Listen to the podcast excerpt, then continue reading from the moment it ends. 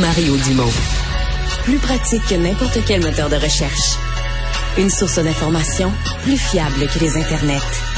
Pour savoir et comprendre, Mario Dumont. On parle d'une des réformes les plus importantes du secteur de la santé au cours des dernières décennies. Ça a été expliqué de long en large, de longuement. Il ben, faut dire que la réforme, on parle de 1100 articles, un projet de loi de 1100 articles. Ça a été expliqué donc euh, en début d'après-midi par Christian Dubé. Depuis ce temps, euh, on va aux réactions. Robert Como est le président de l'Alliance du personnel professionnel et technique de la santé et des services sociaux. Bonjour, Monsieur Como. Bonjour, M. Dumont. Est-ce qu'on a les bases de, quelque chose qui, vous encourage? Ben, il y a du courage politique, hein, minimalement, qui a été qui a été présenté. On a on a des bases, certainement. Euh, nous, on, souhaite la même chose, en fait. On veut rendre un réseau de santé et services sociaux plus efficace. Le ministre a décidé de prendre un chemin quand même imposant, avec un projet de loi très imposant. Mais nous, euh, ce qu'on déplore plus aujourd'hui, je vous dirais, c'est pas nécessairement le contenu global de tout ça, mais bel et bien le chemin euh, parcouru jusqu'à maintenant. C'est-à-dire qu'on a appris en même temps que tout le monde le contenu de cette réforme-là. Euh, on aurait aimé ça en faire partie un peu plus des consultations, puis donner l'opinion des salariés mmh. du minimalement que je représente avant d'en arriver là. Mais ce que je comprends, c'est qu'il n'est pas trop tard. le, projet de loi, le projet de loi sera peut-être pas adopté avant euh, six mois. Euh, il, il, va y avoir des consultations à l'Assemblée nationale. J'ai l'impression que c'est une balle en jeu aujourd'hui et non pas un, produit final. Donc, vous avez l'intention. vous allez avoir des suggestions à faire, par exemple?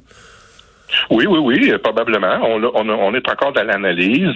Le ministre nous a rencontrés vendredi dernier, nous a ouvert la porte à, la consultation. Je suis toujours ouvert à la modification. C'est sûr que nous, on va arriver dans une position de construction. On, va, on, veut bâtir avec lui dans ce sens-là. Hmm.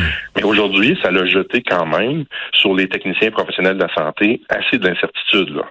Euh, quand on parle d'abolition d'un seul employeur, l'ancienneté, toutes ces choses-là, on va le regarder. Mais là, on va être à l'étape plus de comprendre puis de voir nos membres sont où dans ça aussi. Corrigez-moi, mais dans les gens que vous représentez, il y a les gens de la DPJ, hein? Exact. Euh, il, me semble avoir entendu à plusieurs reprises que la, réforme, la façon dont la réforme Barrette avait créé les CIS et les CIUS, euh, c'était considéré comme un peu hospitalo-centriste, puis pour des organisations comme hors hôpital, comme la DPJ, mais qui se retrouvaient, dans le fond, euh, regroupées avec le reste, ça avait été plus ou moins un succès. En tout cas, ça avait plus ou moins amené les, les, les, les changements voulus, même ça avait fait fuir du personnel. Est-ce que là, euh, on peut réparer ça? Euh, je, à chaud comme ça, je vous dirais qu'on élargit encore plus actuellement les frontières. Alors, des gens des DPJ qui ont quitté parce qu'ils avaient l'occasion d'aller travailler en CLSC ou en CHSLD ou dans d'autres domaines, ben là, on va pouvoir le faire, mais en plus dans d'autres régions. Euh, de ce qu'on comprend jusqu'à maintenant. Alors, euh, c'est pas souhaitable. Je pense pas que le ministre va aller, souhaite ça non plus, mais c'est ça qu'on veut analyser, puis lui apporter hmm. les recommandations nécessaires. Si, Parce que j'ai entendu dans la dans la conférence de presse le ministre Carman dire on veut avoir un, euh, un, meilleur regard, quelque chose de plus centré sur les services sociaux. Est-ce que ça vous vous le voyez ou est-ce que vous comprenez ce qu'il veut faire de supplémentaire en matière de services sociaux? Tout d'abord, je suis vraiment heureux que le ministre Carman place les services sociaux au centre de la patinoire. On a longtemps mis de côté ou ne pas faire mention des, services de, des services sociaux, pardon. On parle beaucoup de santé, mais les services sociaux, c'est une part importante. Le ministre Carman l'a placé au centre de la patinoire. On est content. Euh, il y a des choses à faire. Je pense qu'on le rencontre souvent. Il est plein de bonne volonté. Et maintenant, comment tout ça va s'articuler, les services sociaux versus la santé, c'est un peu ça qu'on a hâte de voir, puis de faire des recommandations là-dessus aussi. Mm-hmm. Le l'idée d'employeur unique, là, parce qu'au niveau syndical, ça change la réalité euh, énormément, parce qu'on dit présentement, il y a 130 quelques syndicats. Euh, on ramènerait ça à quatre, parce que dans le fond, l'employeur deviendrait cette agence-là, et tout le monde travaillerait pour l'agence, euh, dans son, dans son établissement local, mais avec un contrat de travail ultime avec l'agence. Ça change quoi pour vous à la PTS? Ben, ça change beaucoup. Ben, pour l'organisation syndicale en tant que telle, le syndicat, ça c'est une chose plus corporative, on regardera ça. Moi, c'est plus pour les membres, en, fin de compte.